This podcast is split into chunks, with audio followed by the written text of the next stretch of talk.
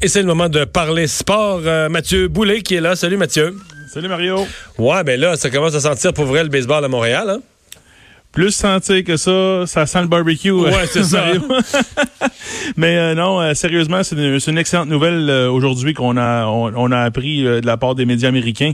moi, de mon côté, pendant que j'ai écouté Roger tout à l'heure qui parlait du projet, moi j'ai regardé plutôt du côté de Tampa, voir Qu'est-ce qu'il se disait? Qu'est-ce qu'il disait? Et ah mon Dieu Seigneur, les, les gens là sont pas sont pas très très contents. Ils ils voient pas comment qu'il peut avoir euh, deux villes pour une équipe de balle. Euh, les, gens sont pas contents, mais ils sont pas dans le stade là.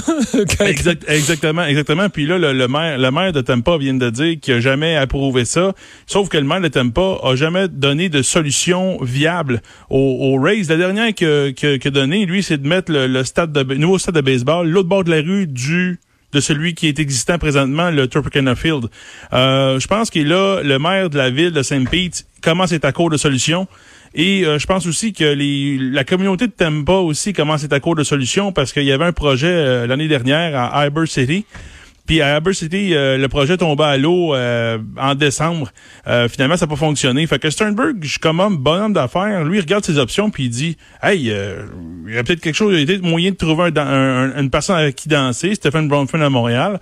Alors, moi, je tout ce qui se passe là, je suis surpris, puis je ne suis pas en même temps parce que quand j'ai pas quand j'ai été à Tampa le mois dernier, je sentais que les gens étaient, les, dans l'organisation étaient très nerveux par la présence du Journal de Montréal là-bas. Et euh, deux, euh, moi, je, je, tu poses des questions, tu regardes les installations, tu dis, hey, tu peux pas avoir une équipe du baseball majeur dans un, dans un stade très, très vétus, très, très désuet. Euh, fait que tous les signes qu'on voit là présentement, Mario, euh, je pense que ça va dans la bonne direction pour Montréal, puis c'est tant mieux pour, pour les gens de chez nous. Ben oui, ben oui, ben oui. Mais écoute, on va surveiller ça. Par contre, euh, on semble assez euh, que si on, se fie à ce que Roger disait, on semble assez certain que c'est pas c'est pas immédiat, immédiat, immédiat. Là. On parle plus de l'année 2021. Là, hein. Oui, oui, j'ai les mêmes informations. Euh, puis c'est tant mieux. Faut, faut, faut donner le temps à, à Bronfman et à son groupe de bien installer l'organisation sur des bases solides pour pas justement qu'on se retrouve comme les expos la, dernière fois. Là. je pense qu'il faut laisser le temps aux gens de travailler. Euh, pour bien attacher tous les contrats possibles, les, les, les, ententes commerciales, les ententes de télévision, les ententes de radio. Alors, euh, moi, je pense que dans cette situation-là, faut laisser le temps à Bronfman et à sa gang de, de faire le travail. Puis euh, une fois que ça va être installé, ça va être tellement solide qu'on parlera plus d'un déménagement ou d'une relocalisation ou n'importe quoi de les termes qui vont avec ça. Donc euh, moi, je, suis vraiment, euh, mm. je suis vraiment content de, cette annonce-là, mais encore là, il y a beaucoup de travail. Avant qu'on voie un match des Rays à Montréal, il y a encore du boulot à effectuer. Là, euh, le maire de Tampa, je viens de voir passer une, une déclaration que si les joueurs des Rays joue un match à Montréal, il va avoir une pluie de poursuites à l'endroit de, de, Sternberg, le propriétaire des Rays. Euh, je pense que les autres, euh, les poursuites, c'est comme des toasts le matin, ils en font des ils Les Américains sont forts là-dessus. Euh, c'est bon, tout le monde est réuni de la Ligue nationale à Vancouver pour le repêchage et Marc Bergevin sur place a eu une, un premier contact avec les journalistes il y a quelques minutes. Oui, tout à fait. Marc Bergevin qui qui a été une déclaration, euh, tu sais, il a pas déclaré de, grandes choses. Il, fait, il, a dit grosso modo qu'il allait être conservateur sur le marché des joueurs autonomes là, euh, le 1er juillet.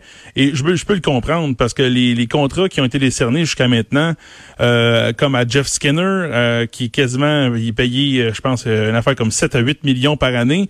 il y a une saison de 40 buts, mais ce gars-là, il y a une, une historique de commotion cérébrale. c'est cher payé. Si le gars il a une autre commotion l'année prochaine, ben ils vont traîner ce, ce lourd contrat-là pendant plusieurs années. Euh, je comprends un peu Bergevin, la, philosophie qu'il a par rapport à ça, parce que s'il il, s'attache avec un contrat à long terme, il va être sûr du gars qui, qui va qui va mettre ce contrat. Mais là, pour le moment, il y a mieux y aller pour le développement, par le développement, par le repêchage, parce que là, il peut. Euh, Donc, on n'attend pas encore de grosses transactions cet été. Non, euh, excitez-vous pas euh, s'il n'y en a pas là, parce que je pense pas qu'il va en avoir. Parce que le, marché, le marché il est pas. Euh, le marché n'est pas vraiment. Si on, si on avait un super joueur là, qu'on pourrait aller chercher peut-être, là, mais pour le moment. On a une minute qui nous reste. Je te nomme des noms, tu me dis ce qu'il y en est. Jordy Ben? Jordy Ben, moi je dirais bye bye là. Ah ouais? Ah bye bye. Moi. tu penses que c'est ce que Bergevin va. Ben oui, oui, parce que Jordy Ben, il sera pas au prix de Marc Bergevin, fait que ça va être bye-bye. Ça va être bye-bye. Charles, Ouais. Charles Ludon, on pensait que c'était bye-bye. Oui, mais moi, je pense que ça va être bye-bye pareil. Ils vont, ils vont l'échanger contre un choix de repêchage, peut-être euh, en fin de semaine. Donc, il a Euh, de- dit qu'il a dit qu'il aimerait le garder, mais tu penses que ça n'arrivera pas? Non, parce que Charles Ludon, lui, pour lui, dans sa tête, c'est terminé. Le, le joueur, Quand- le joueur veut plus jouer à Montréal, fait qu'il va demander une transaction. OK. Carl Lausner, ça, c'est un Carl contrat, ça, c'est un gros contrat lourd qui sert plus à rien.